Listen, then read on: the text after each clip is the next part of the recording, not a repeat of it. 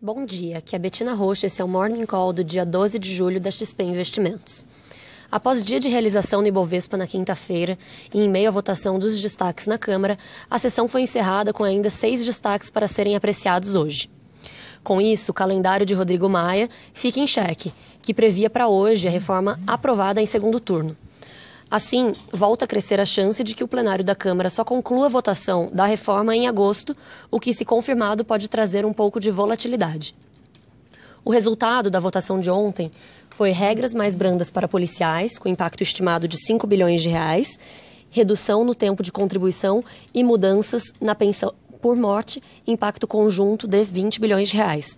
Segundo o Ministério da Economia, desidratação pode ficar entre 50 a 60 bilhões de reais como o projeto que chegou ao plenário trazia 987 bilhões de reais aos cofres públicos, a economia continuaria acima de 900 bilhões de reais, o que vemos como positivo.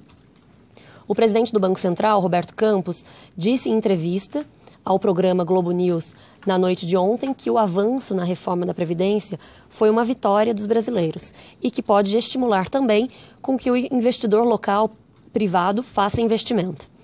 A fala de Campos parece sugerir que o avanço da reforma na Câmara pode ter melhorado o balanço de riscos para a inflação monitorados pelo Banco Central.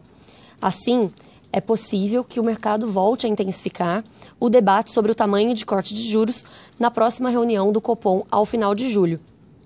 No internacional, futuros dos Estados Unidos operam em alta, em meio a sessões positivas na Europa e na Ásia durante a noite.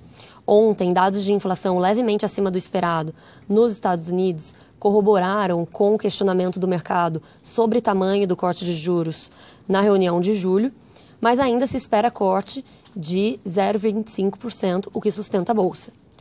Hoje, dados de comércio da China mostraram superávit maior do que o esperado, após uma grande queda nas importações, em linha com a desaceleração da economia chinesa.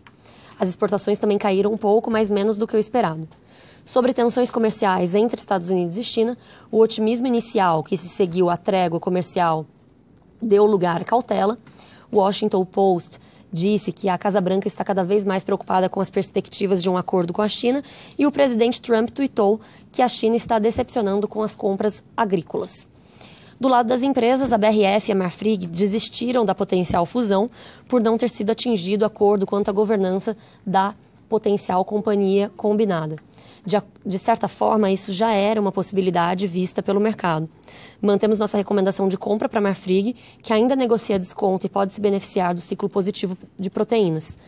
Após o anúncio da potencial fusão, as ações da BRF performaram 17% acima da Marfrig, que ficou de lado mantemos neutro na BRF. Na nossa visão, a peste suína africana pode ser benéfica para a geração de caixa da empresa e ajudar na desalavancagem, mas preferimos nos posicionar nesse tema via JBS, que já vem entregando resultados, múltiplos de 2020 ainda estão descontados e tem sido vocal com o potencial IPO nos Estados Unidos, que destravaria valor adicional.